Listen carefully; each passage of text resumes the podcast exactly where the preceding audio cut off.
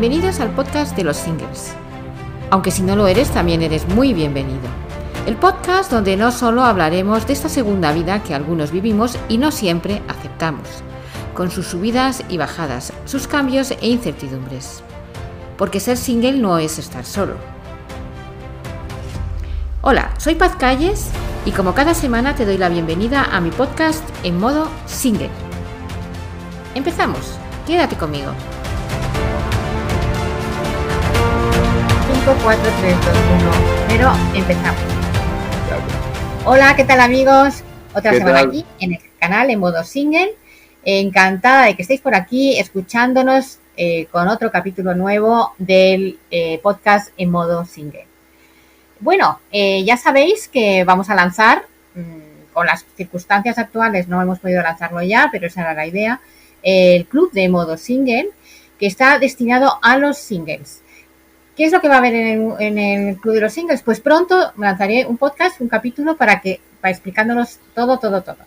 Pero hoy viene a colación porque tenemos a alguien en la entrevista que va a ser muy importante y va a ser eh, una referencia dentro de nuestra en modo single porque eh, es uno de los dueños de Los Gallos que va a ser el restaurante donde vamos a hacer eh, pues los encuentros, los eventos, esos brunch, eh, meriendas, cenas o desayunos donde nos podremos eh, conocer y además pues lanzaremos algunos de los productos, algunos de los eventos, algunos de los viajes y muchas cosas más que tenemos ahí en cartera y que no quiero desvelarla todavía.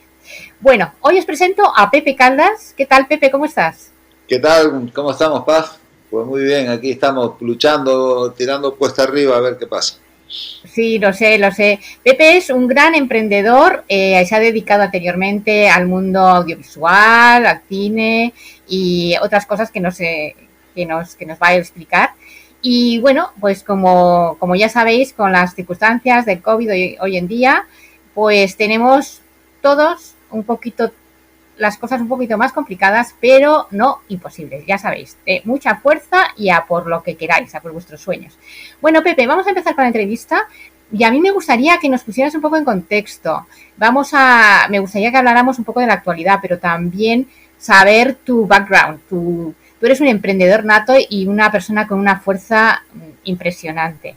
Eh, yo, uh, vamos, creo que eres un modelo a seguir. Cuéntanos un poquito ya, ya, cómo estáis viviendo todo esto, cuál ha sido así tu, tu, tu, tu camino hasta, hasta que emprendes en la restauración. Cuéntanos un poquito. Para que la gente bueno, sepa. yo soy, como notarás por mi acento, que bueno, tú ya lo sabes, pero, pero que lo esté oyendo, yo soy canario, lo llevo en Madrid 43 años, vine a estudiar, vine a estudiar óptica, Luego ya me quedé, después estuve un, dos años en Estados Unidos, volví, teníamos, monté una empresa de distribución de lentes de contacto. A los 10 años se la vendía a mi proveedor, eso me salió bastante bien. Me metí en el cine, me fui a vivir a Los Ángeles unos años, después montamos una distribuidora, vine aquí a Madrid, hacíamos producciones y distribución. Eso no me fue tan bien porque es un mundo muy complicado y hay que tener, hay que saber mucho más de lo que yo sabía o de lo que sé y entonces siempre, como soy emprendedor, como dices tú, pues yo digo, ¿qué monto, qué hago, qué hago? Y digo, coño, voy a hacer lo que siempre he querido hacer, que es montar un restaurante. Era mi ilusión desde, desde que era mi primera pubertad.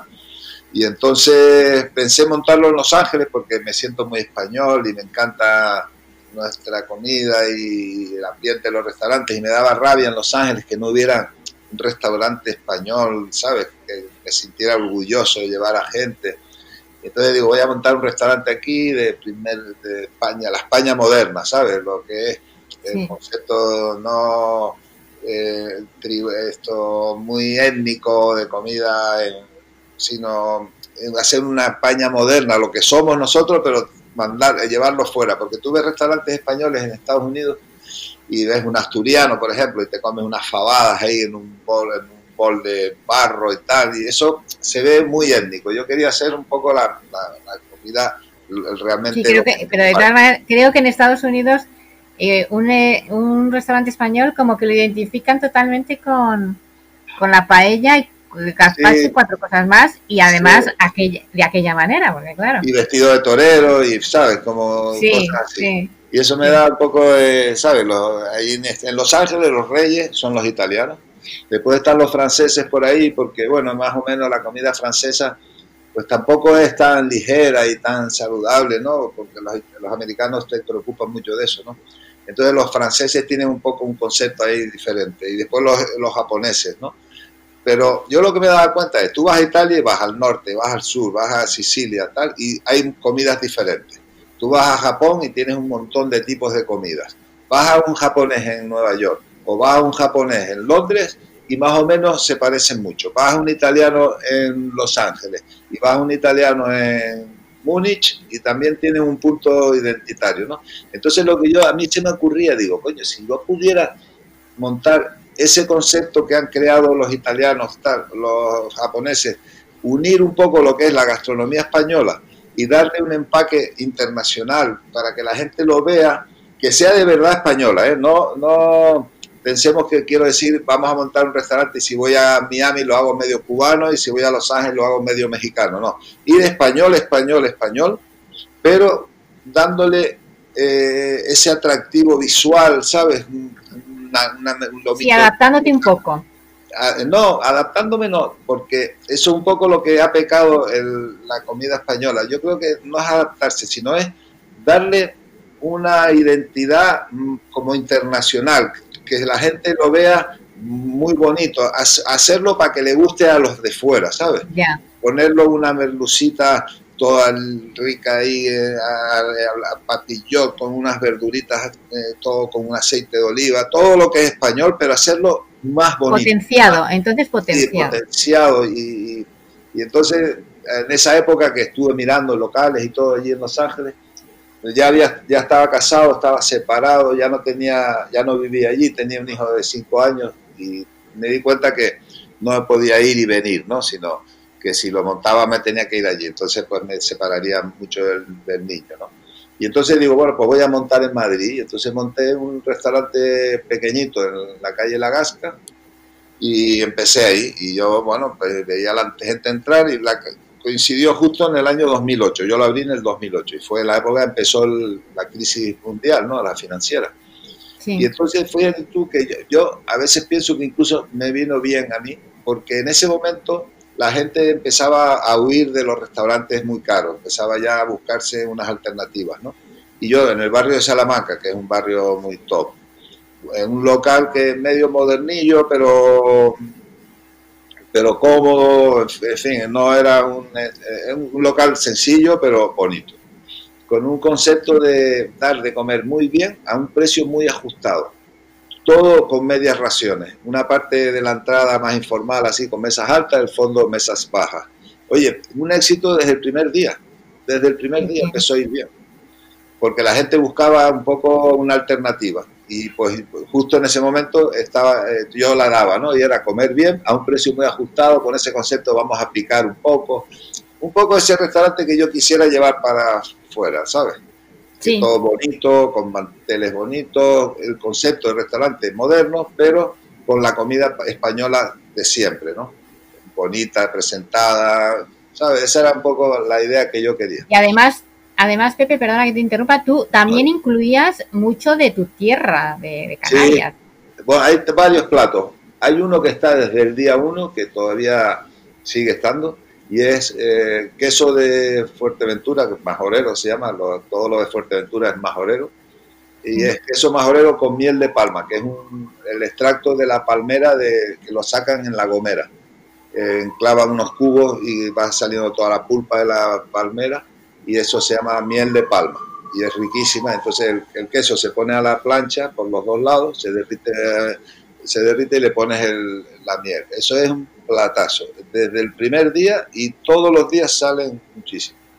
Luego teníamos, tenemos papas arrugadas con mojo picón, que las papas, una época traía la mejor del mundo, que es la papa negra de Tenerife, que es la que es amarilla por dentro que la, se llama papa negra o yema de huevo, ¿no? Porque es amarilla. me está haciendo la boca agua, ¿eh? Oh, eso es una delicia. Y, después la prohibieron sacar por un bicho que había, que no sé qué, que seguro nos habíamos comido todos miles de millones de bichos de ese y no nos pasa nada. Pero las cosas de Europa y tal, y entonces las paré. Y ahora traemos otras, pero quiero volver a traerlas. Y luego con ese restaurante tú sigues. Sí, ese, ese sigue. ese, es el primero, el embrión de todo, porque luego ya también están los gallos, que es al que yo me refería, en el que vamos a hacer, bueno, mm, todavía es una cosa a ver cuando se lance el club, pero que seguramente lo haremos, eh, hombre, pueden ser en los dos. Pero, pero los gallos, eh, que está también en el, callejón de Puigcerdá. El callejón, exacto. Que es muy bonito, es un, es muy de referencia de la noche de Madrid, ¿no? Sí, Ahora menos porque la noche un poco no, existe. Sí, nos la han aguado. Nos la han aguado, pero es un sitio que, teníamos música, es muy grande, ¿no? Y tiene varias plantas, entonces teníamos en una planta música en directo los miércoles por la noche, viernes y sábado por la tarde, venía muchísima gente. Luego es un sitio que es muy de mujeres, ¿sabes? Tú ves, miras a ver si ves que hay, la mayoría de las mesas son mujeres.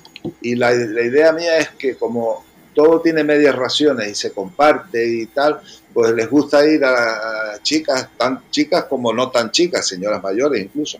Y vienen y, pican un poco de medias raciones, se toman su botellita de vino, lo pasan bien, un local bonito y se sienten a gusto. Y una cosa que yo te quería comentar de lo de tu grupo es que lo del grupo de lo, que llama single, ¿no?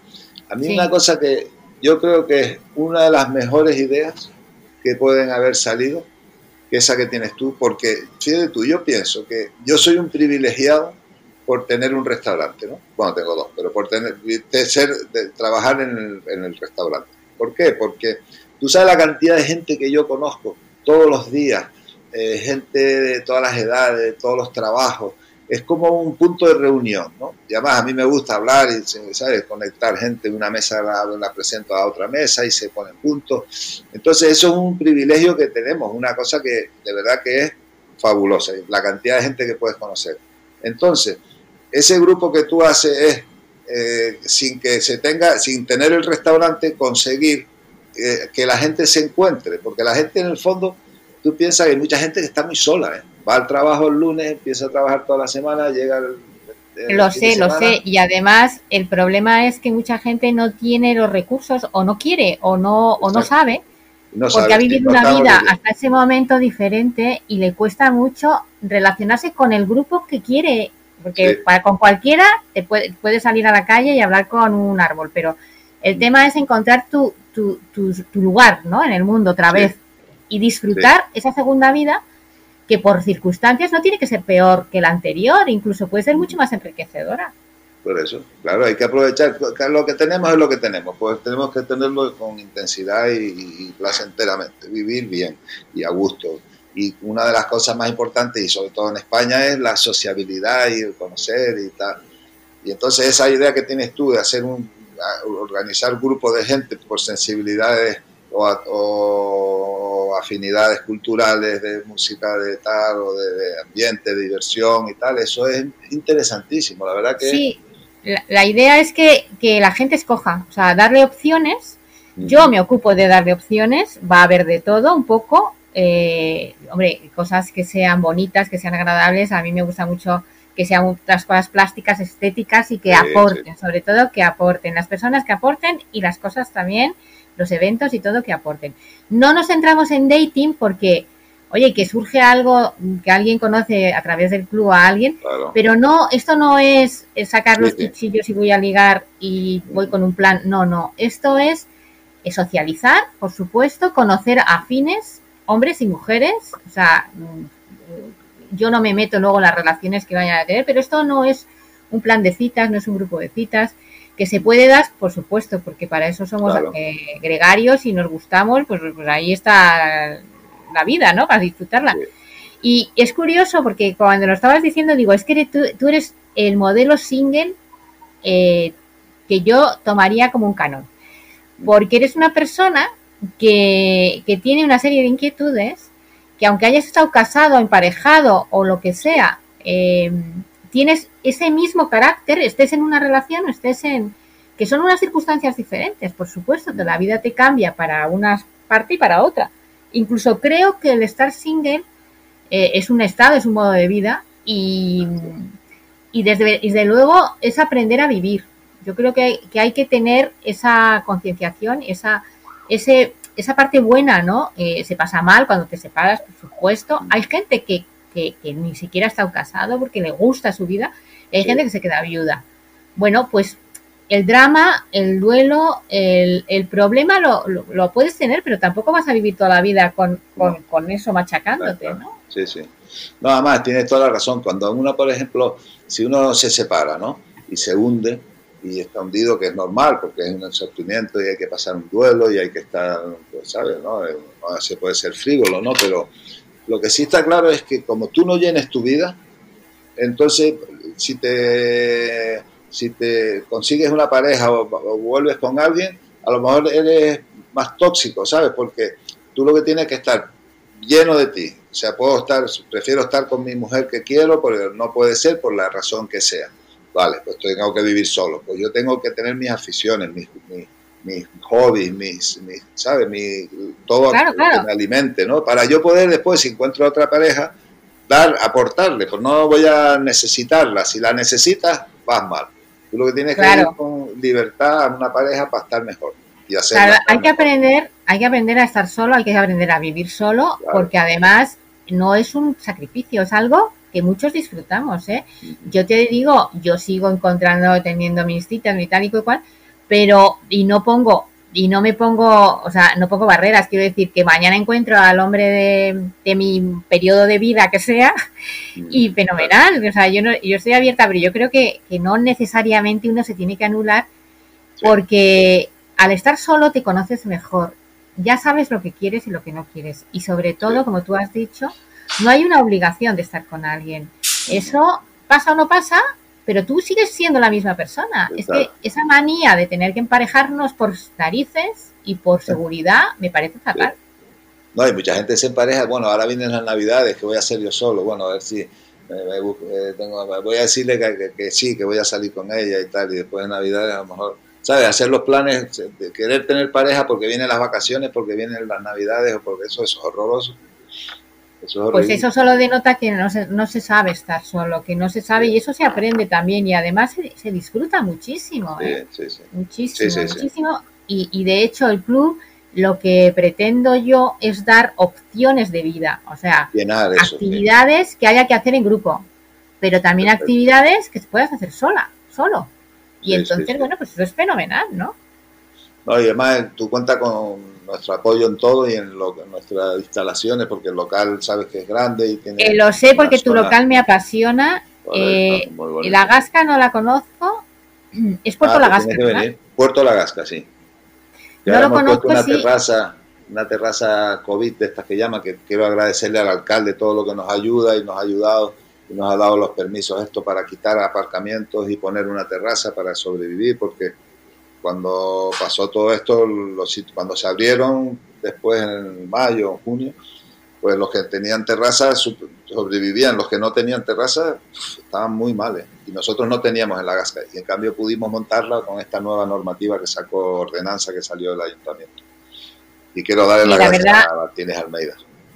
Sí, sí, la verdad es que el alcalde de Madrid ha hecho muchísimo. Eh, no, no, no, no vamos a hablar de política, efectivamente, pero es un, es un tema muy duro que estáis viviendo y, que, y que de repente, oye, que, que se te vayan bien las cosas y que de repente, eh, por una cosa que está mal gestionada o que está bien gestionada, me da igual, creo que está mal gestionada, pero que, que, que, golpea a la economía de todo, porque esto es un esto es un, un, castillo de naipes, o sea, eh, se cae uno, se cae otro, se cae otro, porque claro, de la hostelería depende muchísima gente. Sí, sí, Aparte que nosotros en Madrid, por ejemplo, eh, somos el principal motor de la mayor industria de Madrid, que es el turismo.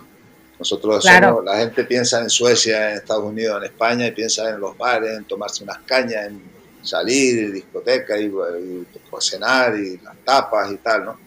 Y ese es el motor que mueve esa industria. Y si se para eso, pues se para los proveedores, se paran las carnicerías, los, los mataderos, los pescaderos, los de las verduras, separan los, los camareros, los de las lavanderías.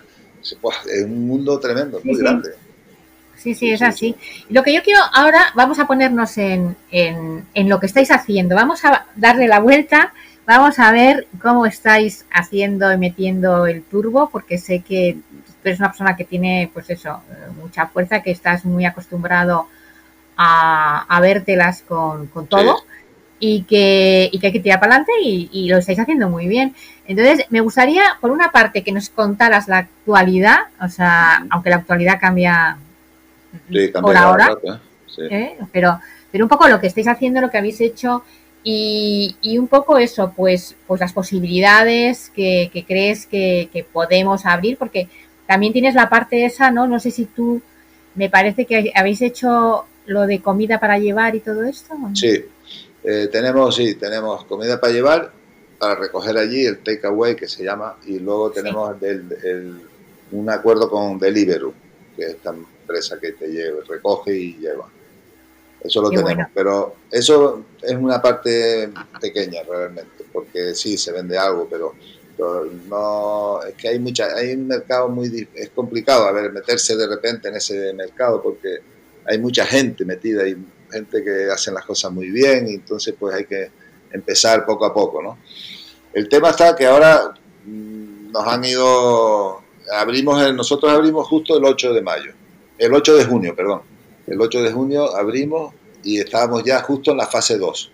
Entonces teníamos un interior con 50% y la terraza creo que también era el 50%. Y luego ampliaron, ampliaron, luego redujeron y ahora han reducido la hora de cierre, que tiene que ser a las 11 y a las 10 ya no puede entrar nadie.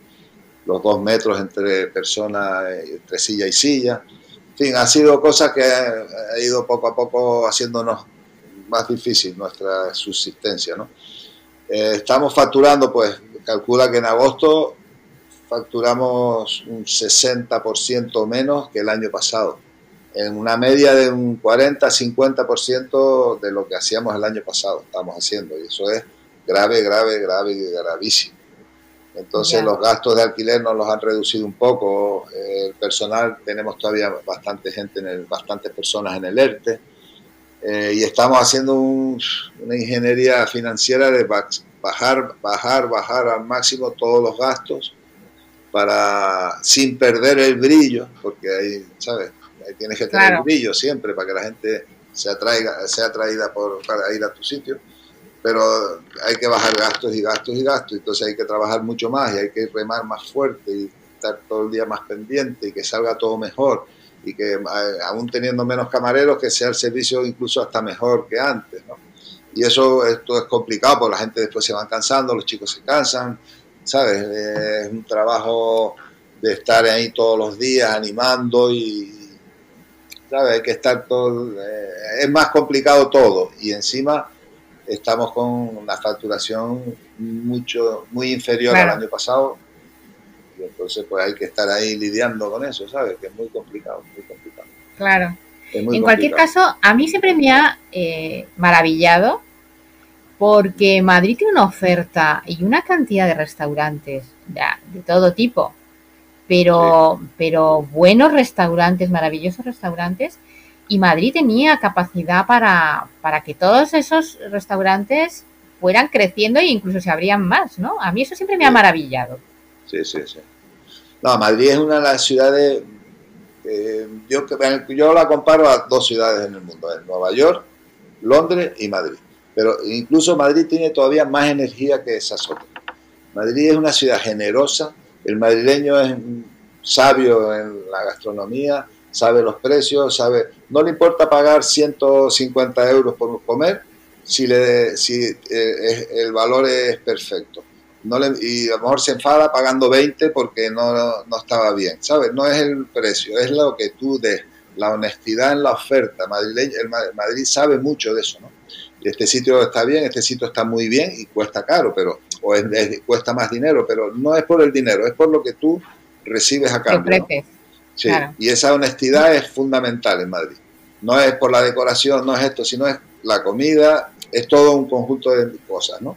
Entonces, eh, Madrid tiene un movimiento que tú vas un lunes por la noche, está lleno de gente en los sitios, vas al martes también, todo el día hay gente en la calle, todo el mundo sale.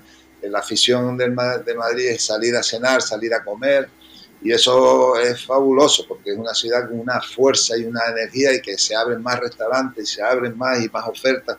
Y tú te has dado cuenta en los últimos siete años lo que ha cambiado Madrid, las ofertas que hay, todo. A mí me parece una ciudad muy cosmopolita, muy cosmopolita. Es tremendo, como dices tú, la oferta que hay. Y además es que lo, vamos, es que eh, los restaurantes son mucho también el punto de encuentro de, para socializar, ¿no? Y, y, tus amigos y gente y conocerte. Hombre, el Mediterráneo, el español es muy de es muy de todo eso, pero lo que tú dices, o sea, hay otras ciudades, hay otros países que, están muertos a una cierta hora y en cambio en, en, Madrid te encuentras a la vida de Madrid y además ha sido así mm, desde hace la movida madrileña y todo esto, ¿no? yo creo que yo la, viví. Tú no porque una energía muy fuerte no, Madrid tiene una energía bestial. Y después es lo que dices tú, que la gente envidia la vida de Madrid, la forma de vivir de Madrid, es envidiada en el mundo entero. Es una frase que dijo un día Sandro, el del paraguas, que me gustó muchísimo, que a ver cuándo podemos volver a esa vida que teníamos antes, que era envidiada por el mundo entero. ¿Sabes? Que es una ciudad, que, una alegría, una generosidad y, ¿sabes? Una ciudad feliz. Se ve que la gente de Madrid es feliz. Yo cuando vine a Madrid, yo vine en el 77 y yo era pues en la época típica, ¿no? hippie en Tenerife era otro tema, era diferente, ¿no? Llegabas a Madrid y estabas más encorsetado porque era en el 77. Franco se había muerto en el 75, estábamos todos ahí, Madrid era como eh, muy diferente, ¿no? Pero siempre fue muy divertida y con mucha energía, eso mm, siempre, ¿no? De los 43 años que llevo aquí. Y fue cambiando. ¿eh?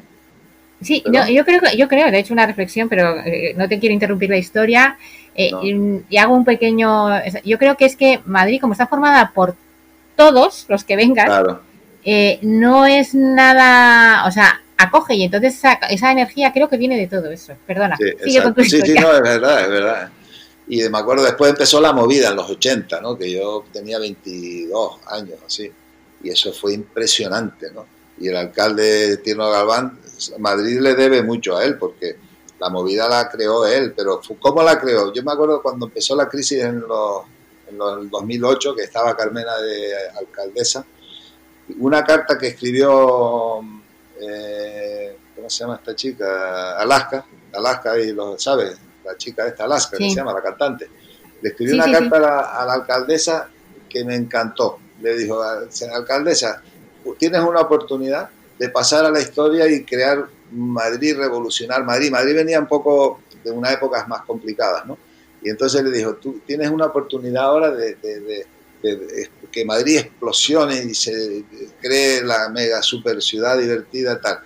Acuérdate, le decía ella, acuérdate de cuando la movida de Madrid, que es una cosa que está en los libros de antropología, historia y de tal, de todo el mundo, ¿cómo se creó la movida madrileña?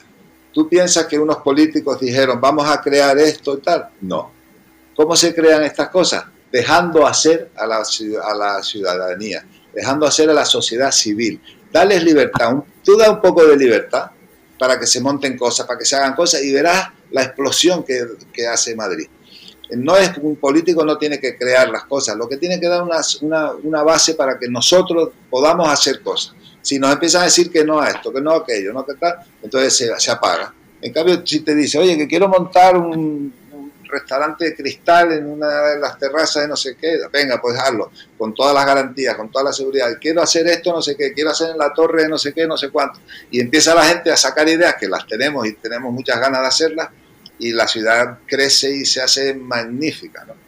Y eso fue un poco lo que pasó en esa época de la movida. Pasa que después vino las drogas, porque éramos muy inocentes, la gente empezó a tomar drogas, la heroína mató muchísima gente, entonces se fue todo para el garete, ¿no? Pero en principio toda esa explosión fue porque la gente le dieron libertad para hacer las cosas. Sí, no, y es lo que hoy cada vez hay menos. Es memorable. Pero bueno, eh, pasaremos Madrid, resistirá, resistiremos. Sí, sí, sí. sí. Y ahí está. Y, yo, hablando un poco al hilo de lo que estabas diciendo, porque sé que tú no paras, que tú no paras de, imaginar y de pensar, ¿Cómo lo lleváis? Quiero decir, ya sé, ya hemos hablado de los problemas. Vamos a intentar darle un, un vuelquito un poquito más esperanzador, porque de todo se vale. Y además, en Madrid, seguro, pero, pero ¿qué, ¿qué es lo que le estás dando? ¿Qué ideas tienes, cosas que puedas decir o puedas contar que, que no te fastidiemos la novedad? No, no, no.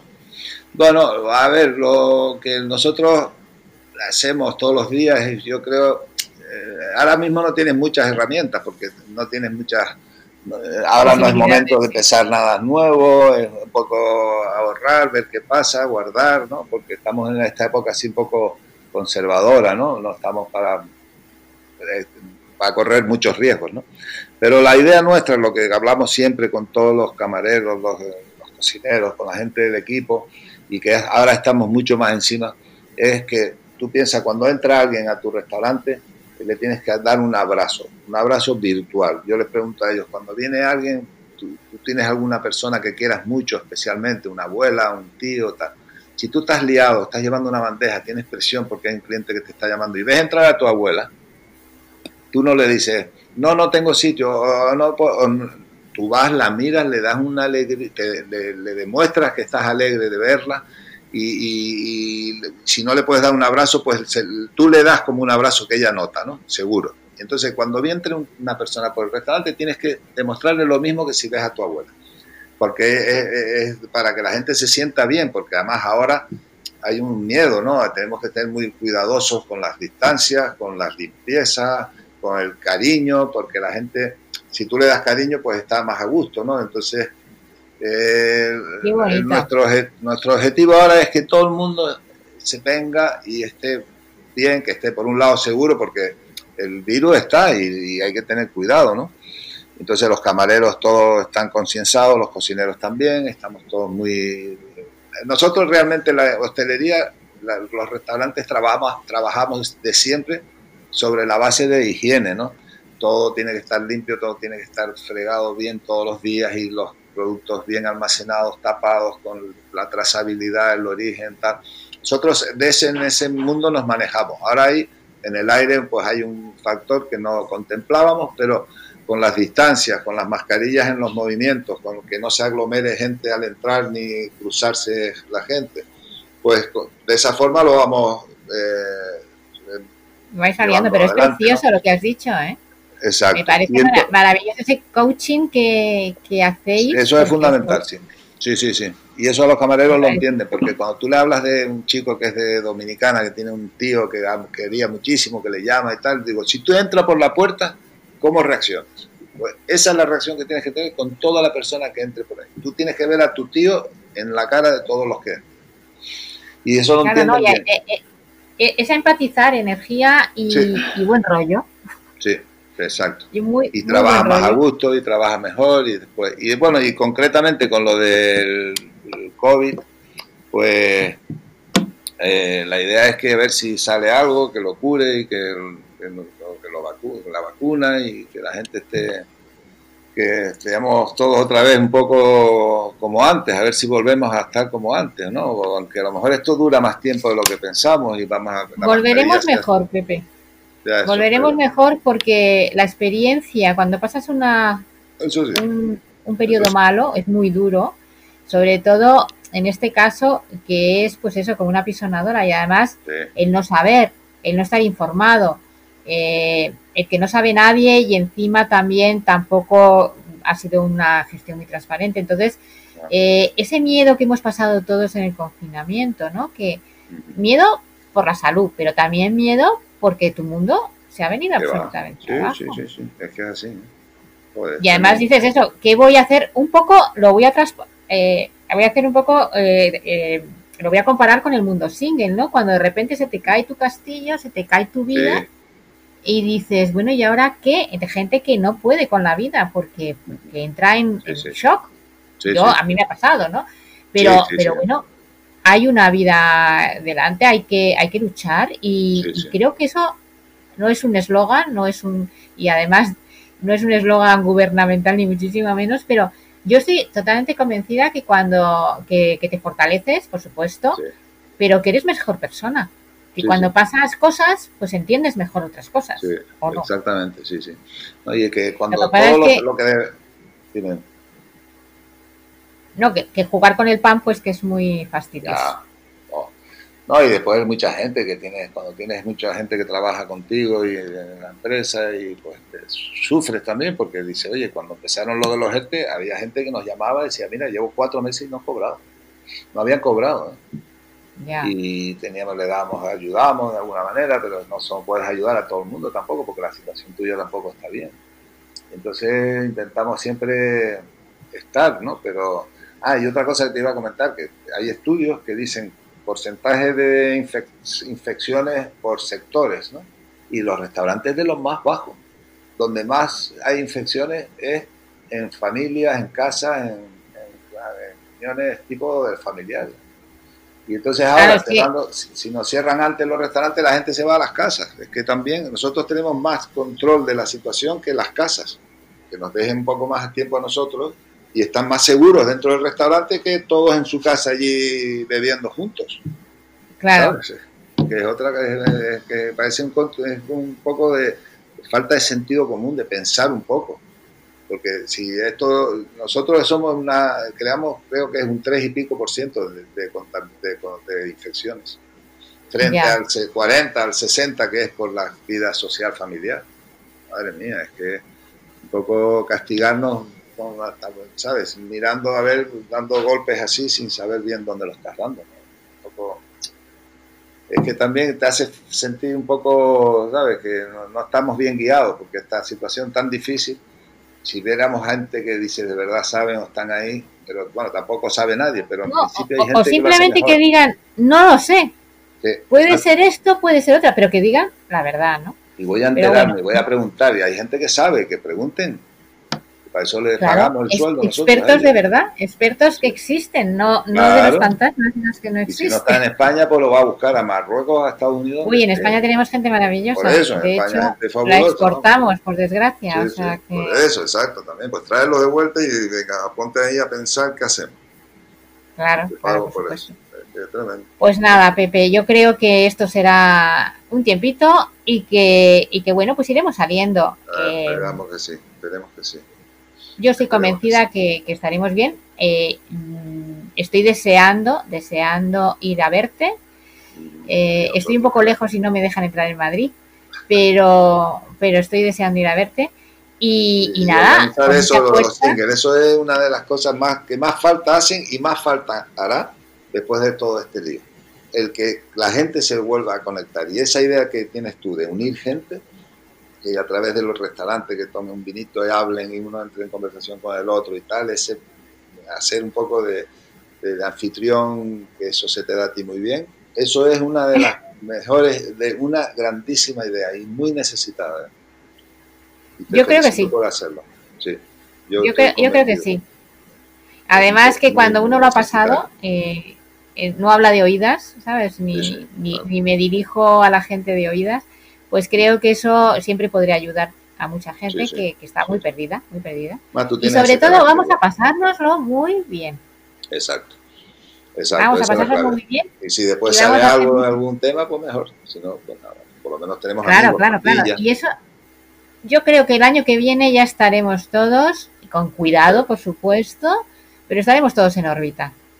Espero que sí. Por lo menos para primavera, porque el año que viene está aquí al lado ya por lo menos primavera, empezar ahí a, ver la cosa más clara. Sí, pero bueno, vamos a, vamos a ponernos el, el modo, en modo single, en modo on, en modo optimismo.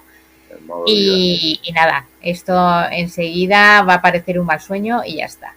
Y vamos a salir reforzados, pero de verdad, o sea, no con un eslogan, sino de verdad. Lo que enseña es lo malo, lo que enseña es lo malo, lo bueno no enseña lo bueno, lo mala. La situación mala es la que te enseña y te hace crecer. Por supuesto, y te hace fuerte, pero, pero además, eh, yo creo que, esa, yo, yo no sé cómo lo sufriste tú, pero yo cuando estaba confinada, claro, estaba sola, no estaba en familia. Y, y, tenía un pesimismo encima, o sea, como una nube, ¿no? Como una cosa que me caía, porque no sabía a lo que nos enfrentábamos. Eso parecía una película de ciencia ficción.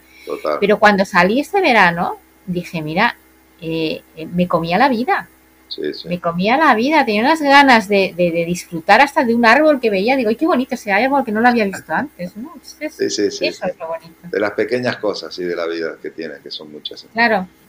las, cosas todas y la gente y la, animación, lo que nos parecía tan normal que ni lo veíamos. Sí, sí. Y disfrutar la buena gente, la gente, los sentimientos, la, gente, sentir a la gente, empatizar, eso que decías tú antes, muy importante. Pues estoy convencida que lo vamos a pasar muy bien en tu restaurante, que vamos a hacer unos eventos maravillosos. Y te agradezco muchísimo que hayas tenido esta entrevista con nosotros. Te invito a que cuando haya mejorías eh, o novedades, vengas a contárnoslo en una pequeña entrevista pequeñita, una píldora así que haremos. Y para tener, mantener a la gente eh, online para tener a la gente pues informada de todo lo que, pasa. ¿Te parece? Pues muchísimas gracias y que, todo vaya muy bien y te deseo como siempre lo mejor.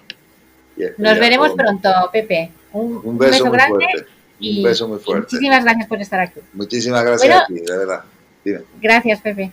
Eh, y a vosotros nada más. Eh, espero que os haya gustado esta entrevista, hecha desde el corazón, hecha desde realmente la información y acercándoos pues, pues la vida de un restaurante que va a ser muy importante en nuestro club y que, bueno, pues a las circunstancias eh, estamos como estamos, pero que no nos cerramos y así tenéis que pensarlo si eres, sois singles también en vuestra vida particular.